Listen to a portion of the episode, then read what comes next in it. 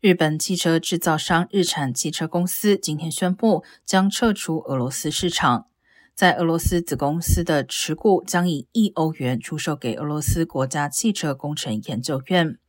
预计因资产转移将会衍生约七十亿美元的特别损失。这家日产子公司的汽车制造厂于今年三月停止生产。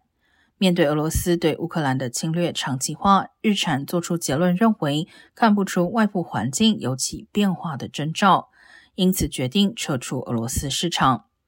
日本汽车大厂目前仅剩三菱的一个合资工厂还未撤出。